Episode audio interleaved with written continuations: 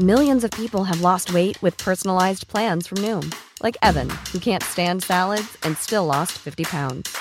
Salads, generally, for most people, are the easy button, right? For me, that wasn't an option. I never really was a salad guy. That's just not who I am. But Noom worked for me. Get your personalized plan today at Noom.com. Real Noom user compensated to provide their story. In four weeks, the typical Noom user can expect to lose one to two pounds per week. Individual results may vary.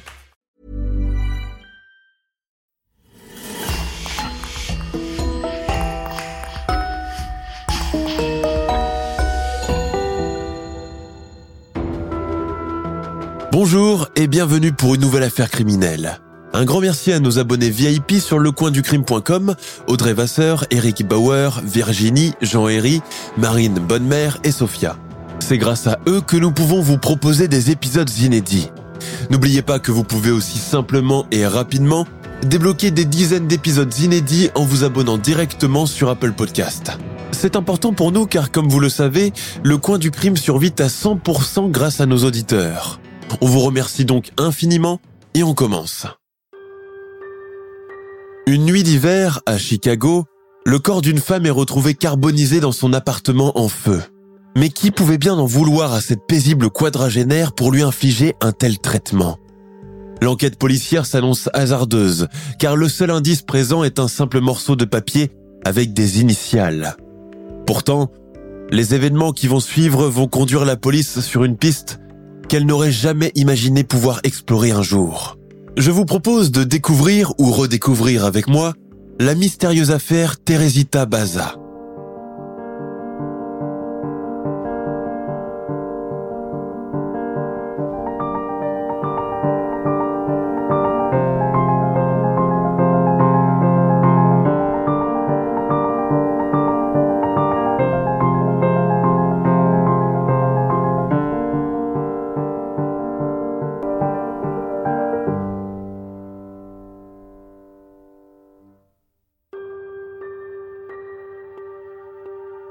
Chicago, 21 février 1977. L'hiver à Chicago est bien installé en ce mois de février 1977 et depuis bientôt une semaine, la neige n'a pas cessé de tomber à gros flocons poudreux. Il est à peu près 21 heures. Les rues commencent peu à peu à se vider, les boutiques à baisser leurs rideaux et rentrer leurs étals. Seuls les transports publics continuent leur va-et-vient incessant pour relier le centre aux différentes banlieues où demeure la classe laborieuse.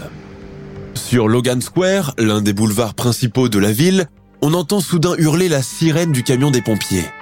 Quelques minutes auparavant, le standardiste de la caserne des pompiers de Chicago venait de répondre à un coup de téléphone provenant du 911. Un incendie s'est déclaré dans un appartement de la banlieue sud. Arrivés devant l'immeuble, les pompiers trouvent tous les voisins parqués devant la porte, certains déjà en robe de chambre et pyjama. La plupart d'entre eux appartiennent à la communauté philippine de l'Illinois. C'est l'appartement numéro 15B au sixième étage, signale un voisin en pointant du doigt la fenêtre d'où sort une épaisse fumée noire. Savez-vous combien de personnes vivent dans cet appartement? se renseigne le chef des sapeurs-pompiers. Madame Baza y vit seule. Nous avons tenté de forcer la porte sans succès avant votre arrivée, déplore le voisin. Les soldats du feu se mettent immédiatement à déployer leur matériel. Tuyaux d'incendie, détecteurs de gaz, bornes fontaines et échelles. Un premier sapeur escalade justement l'échelle. Il s'empare de sa hache, brise la vitre de la fenêtre et pénètre à l'intérieur de l'appartement en flammes. Le feu a déjà fait des dégâts et les flammes ont consumé les rideaux et le mobilier en tissu. Tandis que le pompier s'active dans la chaleur extrême de l'intérieur, dehors, dans le froid, le reste de ses collègues se relaient pour acheminer l'eau depuis la piscine réservoir, qui alimente un gros tuyau déployé jusqu'à l'appartement incendié. Madame Baza, est-ce que vous m'entendez? hurle le pompier. Pas de réponse. Madame Baza Est-ce que vous êtes là? Toujours pas de réponse. Environ une trentaine de minutes plus tard, le feu est finalement maîtrisé et presque totalement éteint. L'appartement se trouve plongé dans cette ambiance grise et glauque post-incendie, caractéristique. Heureusement, la cuisine a été partiellement épargnée, tout comme une pièce du fond. Mais quelque chose cloche. Mu par un mauvais pressentiment, le pompier, intrigué par la présence d'un matelas au beau milieu du salon, le soulève. C'est là qu'il découvre une vision d'horreur. En dessous se trouve le corps nu d'une femme entièrement carbonisée. Le visage défiguré et noirci par la fumée du sapeur-pompier ne montre aucune réaction. Il se précipite à la fenêtre pour appeler du renfort. Qu'on fasse monter un brancard tout de suite Les choses s'accélèrent. L'identité de la victime est établie. Il s'agit d'une femme philippine de 48 ans. Son nom est Teresa Baza. Mais dans le voisinage, tout le monde ne la connaissait que sous le diminutif affectueux de Teresita. Avant ce dramatique événement, elle travaillait à l'Edgewater Hospital de Chicago en qualité d'inhalothérapeute et s'occupait des patients souffrant de problèmes cardio-respiratoires. Spécialité prisée et largement pratiquée à cette époque par les personnes d'origine asiatique. Les secouristes découvrent autre chose. La victime a un couteau planté en pleine poitrine, à une telle profondeur que seule la poignée de l'arme dépasse de son abdomen. À partir de là, le motif du décès se trouve changé. Il ne s'agit plus seulement d'un incendie, mais d'un acte criminel. Dans cette banlieue résidentielle réputée pour sa tranquillité, la terrible nouvelle se propage à grande vitesse, plongeant les habitants dans la peur. Mais qui a bien pu s'infiltrer dans un appartement du sixième étage pour assassiner et brûler sa propriétaire? Une chose est sûre, la personne qui a tué Teresa est certainement la même qui a déclenché cet incendie, pour masquer son crime et faire croire à l'accident domestique. Mais la question qui torture les esprits des personnes qui connaissent de près ou de loin la victime est qui serait assez cruel pour s'en prendre à une femme aussi tranquille, gentille et sans histoire? Une femme qui laissait les petits voisins pianoter allègrement sur son piano et s'ennuyait jamais de leur présence turbulente, qui n'hésitait jamais à rendre service quand elle le pouvait. Une femme aux mœurs irréprochables, une catholique dévote et proche de sa communauté. Les voisins, tous sous le choc, ont du mal à trouver une réponse. Nous la connaissions pourtant, elle était irréprochable. Elle était très prudente. Teresa n'aurait jamais fait entrer n'importe qui chez elle. Mais qui a bien pu faire une telle chose?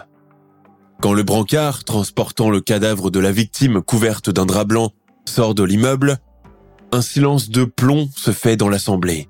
Certains l'avaient croisée le matin même. Elle leur a dit bonjour, leur a fait un signe de la main, puis s'en est allée. Difficile de croire que c'est la même personne en route pour la morgue. Maintenant que les sapeurs-pompiers ont terminé leur travail, autour de la police criminelle d'entrer en scène. Et d'emblée, leur mission s'annonce très difficile. Le détective vétéran de Chicago, Joe Stachula, est l'un des premiers à arriver sur les lieux. Il fait le tour de l'appartement, examine chaque pièce dans l'espoir de tomber sur un indice, mais n'en trouve pas. Les dommages causés par la fumée et le feu ont détruit toutes les empreintes digitales. Rien ne semble manquer dans l'appartement de Teresita. Joe Stachula est complètement déconcerté. Autour de lui, le va-et-vient des policiers se poursuit. À un moment, le regard du détective est attiré par un bloc-notes encore intact. Sur la première page se trouve un message griffonné au crayon. J'ai pris les places de théâtre pour A.S. Quelques semaines plus tôt. C'est une messe du dimanche comme une autre dans la paroisse catholique de Saint-Columba. Le prêtre, un vieil Italien fatigué, prononce son sermon en ayant par moments des trous de mémoire. Parfois, il lui arrive aussi de s'assoupir légèrement. Quelqu'un parmi les paroissiens prend alors l'initiative de se racler la gorge pour faire du bruit. Cela a pour effet de faire sursauter le prêtre, qui reprend là où il s'est arrêté. Devant lui, l'assemblée des fidèles, majoritairement philippins, tous sur leurs 31, écoute religieusement ces paroles, la respiration suspendue. Assise dans la deuxième rangée, Teresita Baza, vêtue de son tailleur pistache et coiffée de son chapeau assorti, sort 2 dollars de son sac pour la quête. À sa droite se trouve le couple Choix, des amis de longue date. Lui est médecin généraliste et elle, inhalothérapeute. Rémi Bias Choix, la femme, adresse un sourire encourageant à Teresita tout en marmonnant des prières en latin du bout de ses lèvres. À la fin de la messe, tous les paroissiens vont saluer le vieux curé italien qui, signe de main expéditif, leur signifie qu'il doit rentrer chez lui sur le champ. Il devrait prendre sa retraite, suggère Madame Choix en le voyant s'éloigner à bord de sa voiture. Alors que l'assemblée commence à se disperser pour rentrer chez elle, le couple Choix invite Teresita à déjeuner avec eux. Dans la cuisine du petit appartement, elle et la maîtresse de maison s'activent devant le four. Les effluves des plats de leur pays d'origine embaument la pièce exiguë. Aux États-Unis, ce pays de cocagne, la variété des produits locaux ou d'inspiration étrangère donne le vertige tellement leur quantité est infinie. C'est d'ailleurs cela qui surprend tout étranger débarquant pour la première fois dans le pays. Malgré le fait qu'elle vit ici depuis plusieurs années, Teresita est toujours agréablement surprise devant les rayons en allant faire ses courses. Les marques infinies de céréales du petit déjeuner, les bidons de lait grandeur nature, les gigantesques blocs de beurre et de cheddar fondu Velveta, les packs de blanc comme de la neige, sans compter les rayons des produits d'entretien, lessive pour la soie, pour le cachemire, pour la laine, adoucissant aux notes fleuries, poudre détachante, lotion, etc. Elle pourrait carrément se perdre là-dedans, ouvrir chaque bouteille et renifler son contenu avec extase, comme le font bon nombre de ménagères, avant de choisir le produit miracle. Munie de son petit chariot de course qu'elle traîne derrière elle comme une valise, Teresita rentre chez elle à pied, en traversant le boulevard et en longeant la grande avenue. Elle n'a pas de voiture, bien qu'elle puisse se le permettre, dans un pays où les gens n'ont pas l'habitude de beaucoup marcher mais elle s'est habituée au train-train de son bus quotidien et à la convivialité du chauffeur mexicain qui la gratifie chaque matin d'un bonjour en espagnol. Teresita ne s'est jamais mariée, non pas parce qu'elle ne le voulait pas, mais parce que l'occasion ne s'est jamais présentée. Elle rêvait pourtant du jour où elle pourrait arborer la vaporeuse robe blanche et traverser l'allée pour échanger vœux éternels et alliances devant le curé. Prise dans son travail, elle avait peu de temps pour songer à rencontrer un homme. Les années passant et la routine de sa vie ordonnée bien installée, elle n'en éprouvait plus le besoin. Sa mère, cependant, désespérait à ce sujet. Le mariage est l'un des piliers essentiels des familles asiatiques et elle craignait que sa fille se retrouve à finir ses jours seule avec des chats. Depuis les Philippines, elle lui disait que, moyennant finance, elle pourrait avoir recours à une entremetteuse pour lui dégoter un mari et qu'elle n'avait pas à s'en faire. Mais Teresita a poliment décliné l'offre. Les hommes de son pays ne lui plaisent pas, elle leur préfère les blonds et gigantesques américains. À présent âgée de 48 ans, elle a laissé derrière elle ses rêves de maternité non réalisés et l'idée de passer le restant de sa vie avec le même homme jusqu'à ce que la mort les sépare. Son travail à l'hôpital, ses patients reconnaissants, sa petite vie bien rangée de vieille célibataire, son piano, ses cours de musique, son petit salon coquet et son téléviseur suffisent à présent à son bonheur simple et sans prétention, et rythment l'essentiel de ses journées. Teresita Baza est née aux Philippines en 1929. Dans les années 60, alors que son pays est sous le joug de la dictature des Marcos, elle suit le chemin de beaucoup de compatriotes et émigre aux États-Unis, à la recherche d'un avenir meilleur. Elle s'installe en Illinois, dans la ville de Chicago. La première année loin des tropiques et de la chaleur du foyer maternel est un vrai supplice. Elle découvre le métro, les infernales heures de pointe, les gens qui courent dans tous les sens sans vous parler et sans vous sourire, les rues géantes et interminables, la barrière de la langue, sans compter l'hiver quasi polaire qui fait la réputation de Chicago, avec son vent glacial qui pénètre sous les couches de vêtements chauds et les moon boots et isolantes. Malgré tous ces petits tracas, Vivre en Amérique est un rêve qui s'est réalisé pour Teresita. Son diplôme d'études paramédicales en poche, elle se spécialise dans l'inhalothérapie, puis trouve un poste vacant à l'Edgewater Hospital. Teresita consacre tout son temps libre à la musique, qui est pour elle plus qu'une passion, presque une raison de vivre. Il faut dire qu'avant son arrivée à Chicago, elle convoitait de suivre une carrière musicale. Mais elle s'est vite rendue compte que cela nécessitait beaucoup trop de sacrifices et qu'il y avait énormément de concurrence dans ce domaine. C'est donc à contre qu'elle a fini par abandonner cette voie et la conserver uniquement comme un loisir. Pour les rares voisins qu'elle croise dans la cage d'escalier ou dans l'ascenseur et la petite communauté philippine qu'elle fréquente à la messe dominicale, elle est décrite comme une femme discrète, calme, douce et sans prétention. Petite, menue, les cheveux coupés au carré, elle aime porter des toilettes au ton pastel suivant la mode des années 70. Ses relations avec ses collègues et ses patients sont cordiales et professionnelles. Et on ne lui connaît aucun ennemi. Du moins, on n'aurait jamais soupçonné qu'il puisse exister. 25 février 1977. Le jour de l'enterrement de Teresita, toute la communauté philippine afflue à la chapelle catholique de Saint Columba dans une procession noire et silencieuse. Parmi les présents se trouvent également des policiers et surtout le détective Joe Stachula, responsable de l'enquête criminelle en cours. Durant tout le discours funéraire, le détective, assis à l'avant-dernier rang de la rangée gauche, ne perd pas de l'œil l'assemblée. Il veut détecter si le meurtrier ou la meurtrière a poussé le sadisme jusqu'à se glisser parmi l'assistance. Mais tous semblent profondément et sincèrement affligés. Tous se sont levés à la fin pour prier pour l'âme de la défunte, en philippin et en anglais. Accompagné de deux autres policiers en uniforme, Joe Stachula suit le cortège funéraire jusqu'à la maison du couple d'amis de la défunte, où une petite réception est donnée en son honneur. Là, encore, il ne perd pas de vue les allées et venues des uns et des autres. En vain. L'enquête s'annonce difficile et sans issue dès le premier jour. Ce feu qui se déclenche soudainement dans l'appartement. Ce matelas jeté au beau milieu du salon, le corps nu, poignardé et carbonisé de la victime dissimulé en dessous.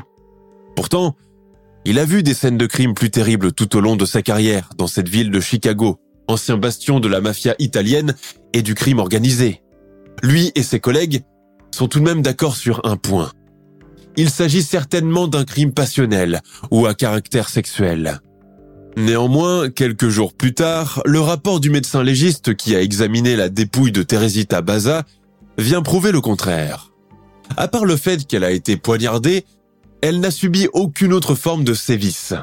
L'annonce rend les enquêteurs perplexes, car tous n'arrivent pas à comprendre quel serait l'autre mobile du meurtre.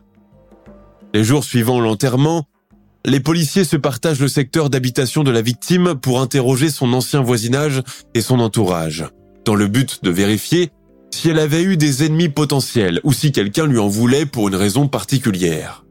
Au terme de ces investigations, Joe Stachula et son équipe apprennent que Teresita était une femme sans histoire, une typique Madame Tout-le-Monde. Elle n'avait pas d'addiction, ne buvait pas, ne jouait pas, et ne contractait pas de crédit chez les prêteurs usuriers qui pullulaient à cette époque dans les quartiers périphériques. Mais quelques jours plus tard, une femme du nom de Ruth Loeb vient voir Joe Stachula. Je suis une ancienne bonne amie de cette pauvre Teresita.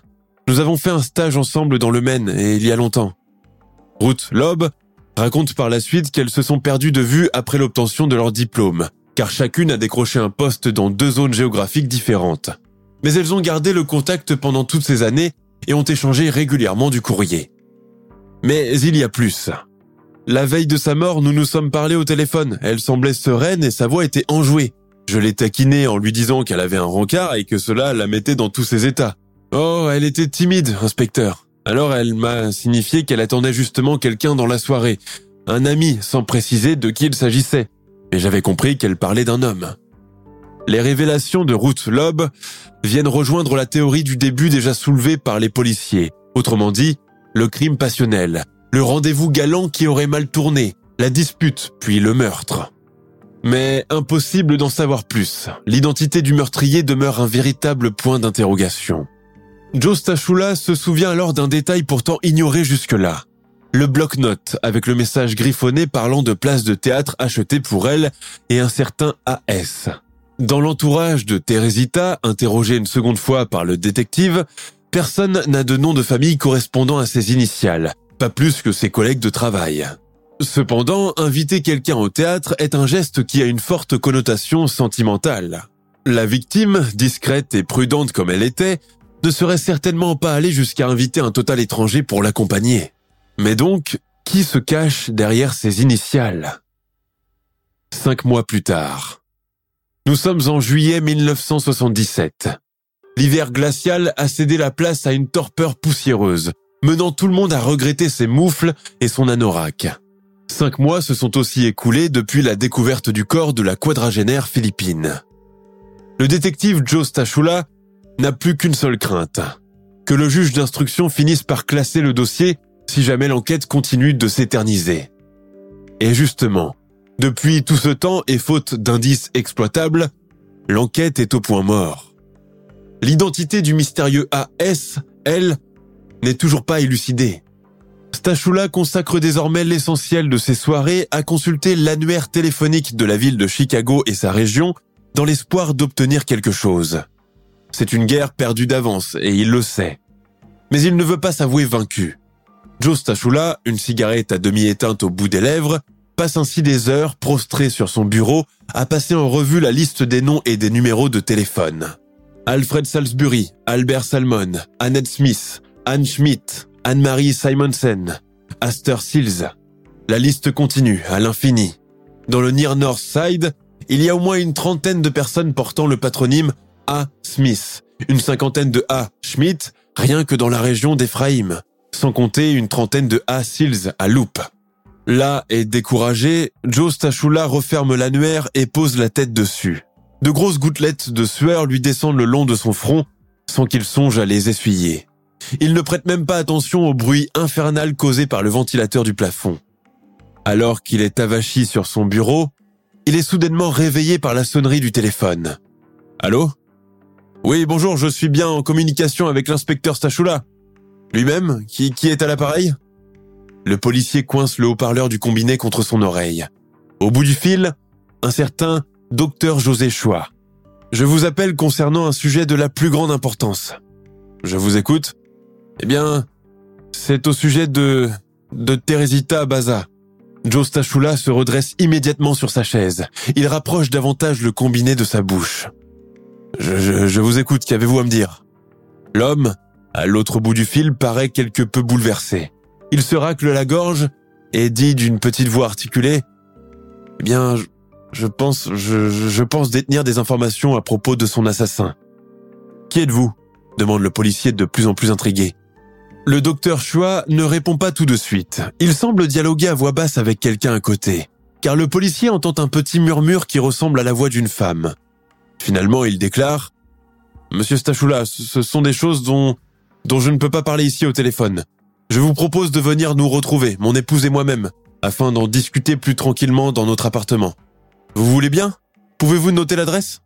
Joe Stachula, qui ne sait plus vraiment quoi penser de cette situation, saisit tout de même cette opportunité comme une chance inattendue pour en apprendre davantage. Le soir même, il va retrouver le docteur Chua et son épouse Rémi Bias, américanisée en Rémi.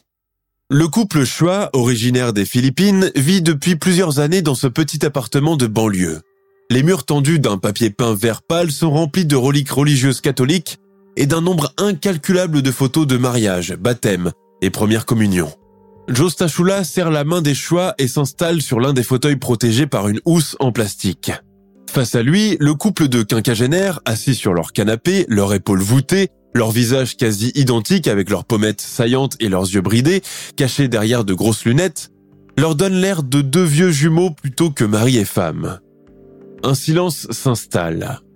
Joe Stachula, quelque peu gêné, jette un regard alentour sur les étagères couvertes de napperons tricotés, où sont posées des statues de porcelaine miniature de la Vierge et Jésus, accompagnés de deux brebis. Heureusement pour lui, la maîtresse des lieux vient rompre le silence pesant. Vous prenez votre café avec ou sans sucre? Avec du lait condensé? propose-t-elle courtoisement. Sans sucre. Je vous remercie, madame. Madame Chua s'en va alors à petits pas feutrés vers sa kitchenette qui donne directement sur le petit salon.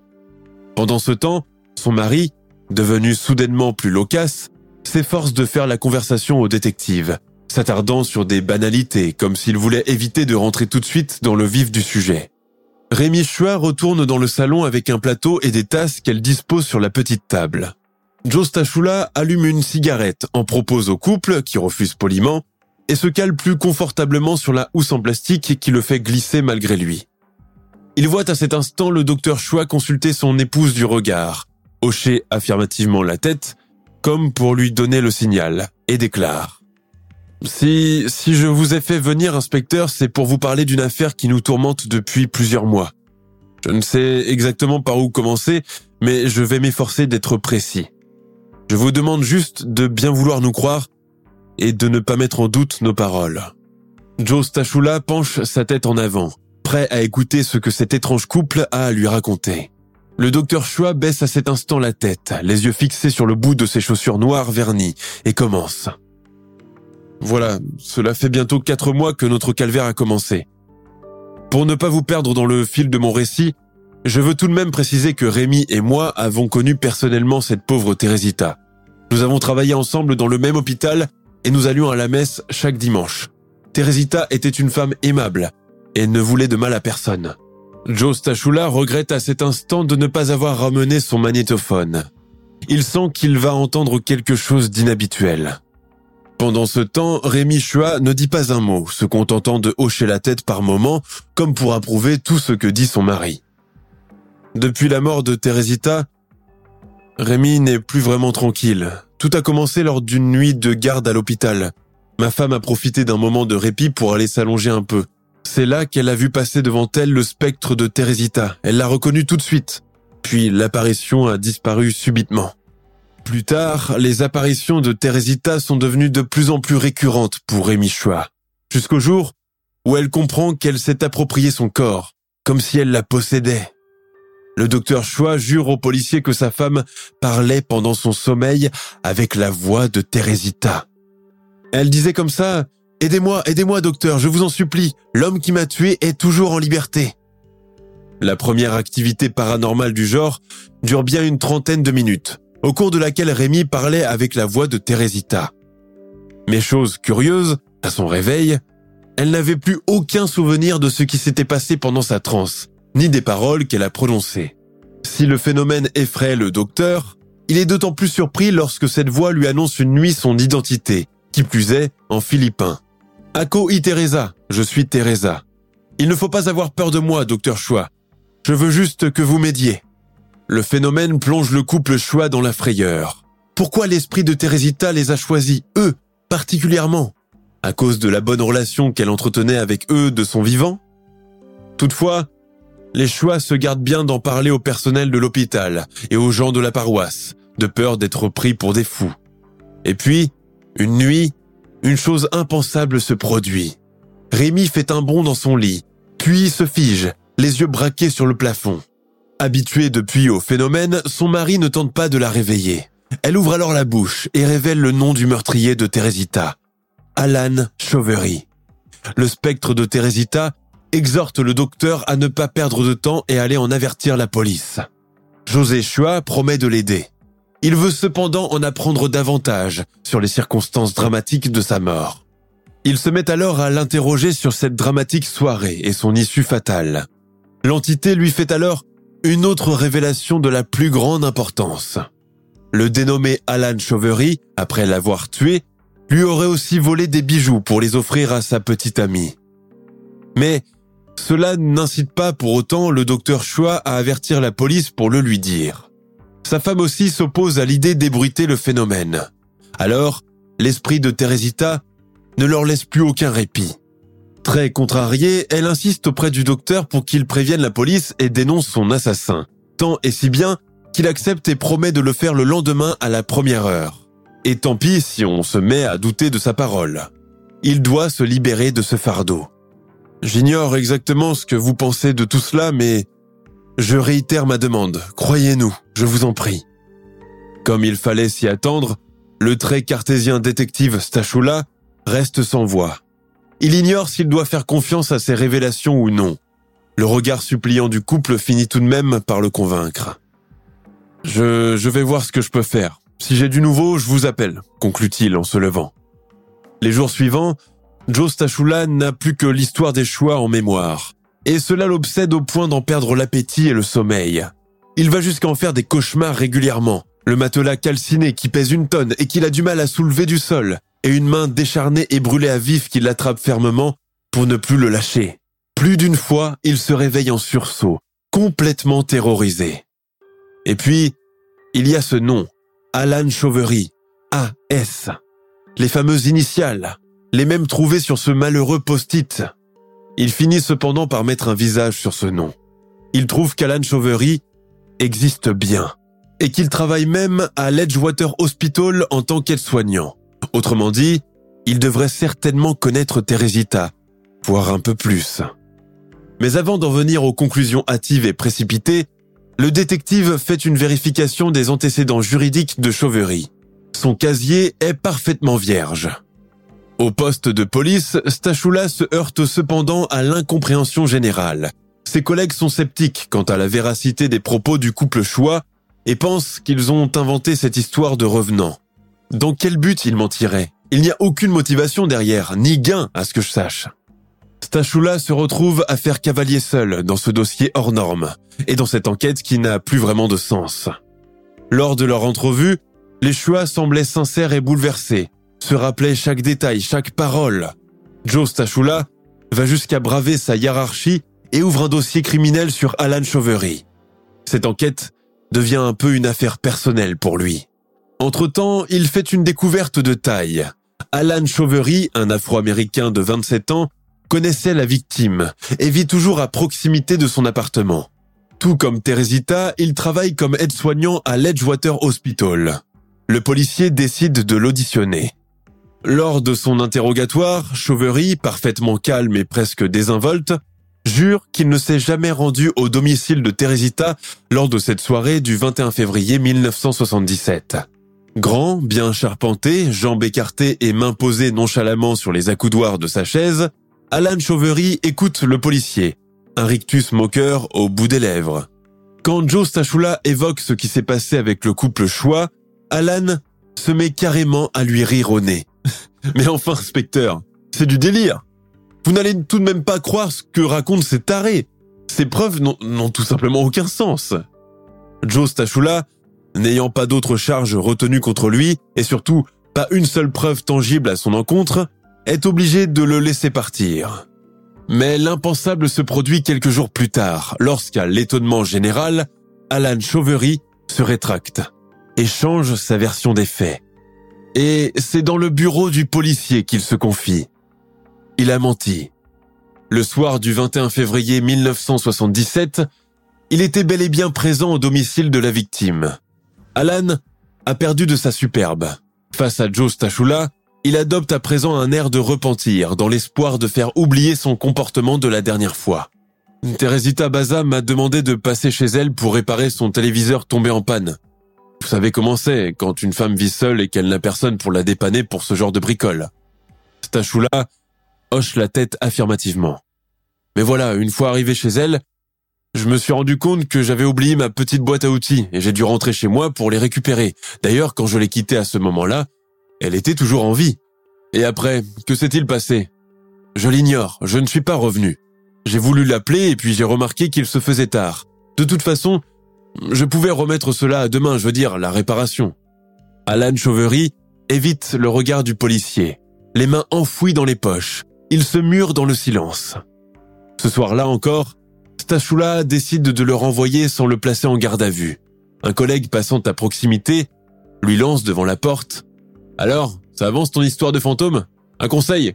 Laisse tomber Joe, tu risques d'envoyer un innocent en prison, et ça, c'est pas bon. Mais obéissant à son flair, Joe Stachula ne veut pas lâcher l'affaire. Il ne sait pas pourquoi, mais il sent que Chauvery lui cache quelque chose. Malgré les rebuffades des collègues et la colère de son chef, il décide d'aller jusqu'au bout. Le lendemain, sans perdre de temps, il auditionne Yanka, la petite amie d'Alan. Cette dernière arrive, cheveux roux relâchés jusqu'aux reins à la mode hippie d'alors, les bras pleins de breloques tintantes, vêtue d'une large jupe à volant et d'un gilet hindou brodé de couleurs et de pièces en cuivre. Joe Stachula lui demande de s'asseoir et commence à l'interroger. Est-ce qu'Alan vous a offert des bijoux récemment? Sans hésiter, Yanka répond que oui. En effet, son petit ami lui a bien offert des bijoux quelques mois auparavant. Stachula scrute alors ses bras chargés de bijoux fantaisie, dans l'espoir de les déceler.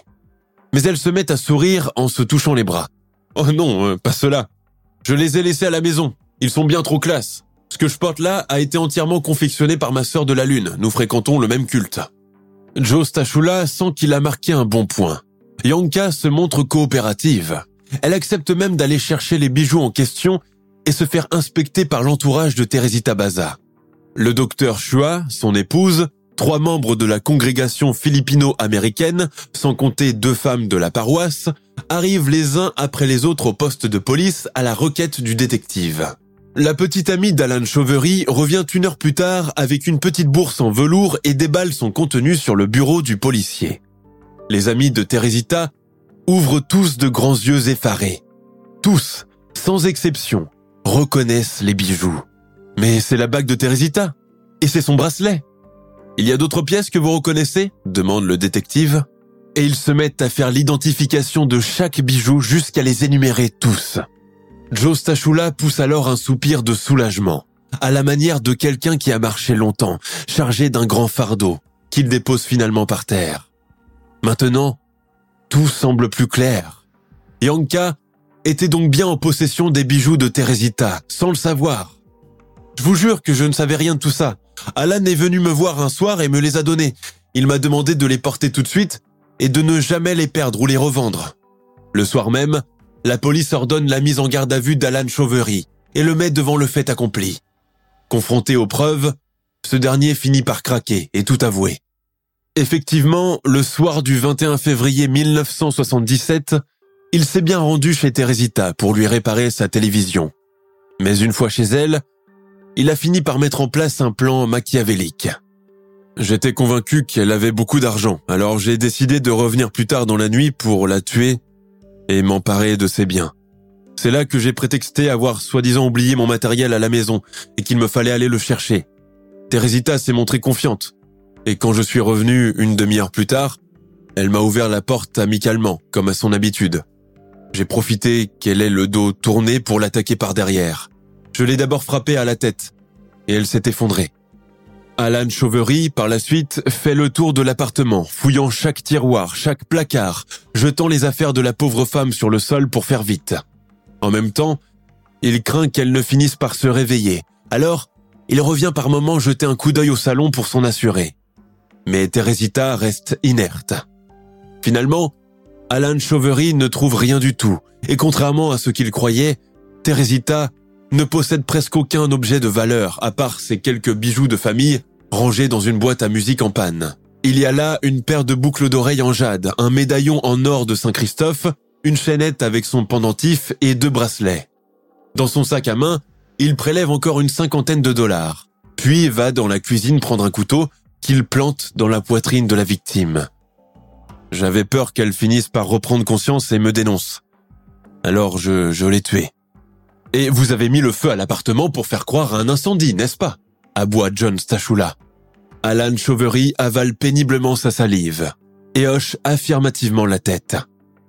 Oui, oui, ça s'est passé comme ça. Avant de quitter l'appartement, il maquille la scène de crime pour la faire passer pour un incendie accidentel et cacher le motif du vol. Puis, il va chercher ce matelas que Teresita gardait dans une pièce du fond en prévision d'une visite et dissimule sa dépouille avec. Je l'ai déshabillé pour faire croire qu'il s'agissait de l'œuvre d'un pervers sexuel, et j'ai mis le feu au matelas pour effacer les éventuelles preuves. Le 23 février 1979, après un procès hors norme basé exclusivement sur des faits surnaturels rapportés par un tierce et les aveux du principal suspect, Alan Chauvery est condamné à 14 ans de réclusion criminelle. Toutefois, il plaide non coupable pour l'accusation de meurtre. Mais au moment où le procès est déclaré nul en raison d'un jury suspendu, Chauvery change d'avis, encore une fois, et admet sa culpabilité. Il s'agit de la première condamnation pour meurtre aux États-Unis basée uniquement sur le témoignage d'une personne décédée. Pourtant, après seulement quatre ans passés derrière les barreaux, Alan Chauvery est libéré sur parole en 1983. L'affaire Teresita Baza reste l'un des exemples uniques et intrigants sur la manière dont des techniques d'enquête non conventionnelles peuvent conduire les autorités sur des voies inattendues. Joe Stachula se souvient à ce propos. À ce jour, j'ignore si Teresita était vraiment revenue parmi nous pour dénoncer son assassin et mettre fin à cette énigme, ou si c'était une pure coïncidence. L'affaire est devenue célèbre pour sa tournure bizarre impliquant une activité paranormale mais a également souligné comment la justice peut parfois être rendue par des moyens non conventionnels. Même si Teresita n'était pas en vie pour voir cela se produire, son meurtrier a été traduit en justice grâce à quelqu'un d'autre qui a parlé en son nom. L'affaire a longtemps attiré l'attention des médias et a déclenché des discussions sur des sujets tels que la réincarnation et la possession spirituelle. De cette affaire criminelle hors norme, d'autres zones d'ombre sont restées, notamment le mystère entourant Rémi Bias Chua jusqu'à aujourd'hui, il est difficile de savoir si elle a vraiment reçu le message d'outre-tombe de Teresita, si le fantôme de cette dernière a vraiment communiqué à travers elle pour dénoncer le meurtrier, ou si c'était au contraire une pure invention de sa part. Jusqu'à la fin de sa vie, le couple Chua a affirmé n'avoir dit que la vérité sur ce sujet. L'affaire continue de passionner les aficionados du paranormal et du mystère et a inspiré un livre, Houses of Horror, adapté dans le téléfilm Voice from the Grave.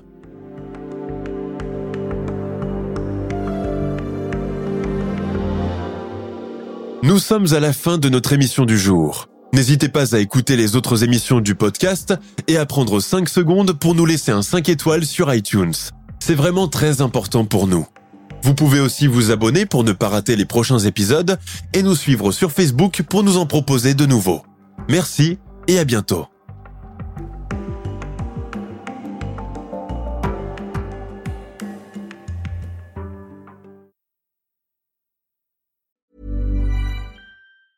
Even when we're on a budget, we still deserve nice things. Quince is a place to scoop up stunning high-end goods for 50 to 80% less than similar brands. They have buttery soft cashmere sweaters starting at $50, luxurious Italian leather bags, and so much more. Plus, Quince only works with factories that use safe, ethical, and responsible manufacturing. Get the high-end goods you'll love without the high price tag with Quince. Go to quince.com slash style for free shipping and 365-day returns. When you make decisions for your company, you look for the no-brainers. And if you have a lot of mailing to do, stamps.com is the ultimate no-brainer. It streamlines your processes to make your business more efficient, which makes you less busy. Mail checks, invoices, legal documents, and everything you need to keep your business running with stamps.com. Seamlessly connect with every major marketplace and shopping cart. Schedule package pickups and see your cheapest and fastest shipping options from different carriers. With rates up to 89% off USPS and UPS rates. And with the Stamps.com mobile app, you can take care of mailing and shipping wherever you are. Make the same no-brainer decision as over 1 million other businesses with Stamps.com. Sign up with Code PROGRAM for a four-week trial, plus free postage and a free digital scale. No long-term commitments or contracts. That's Stamps.com. Code PROGRAM.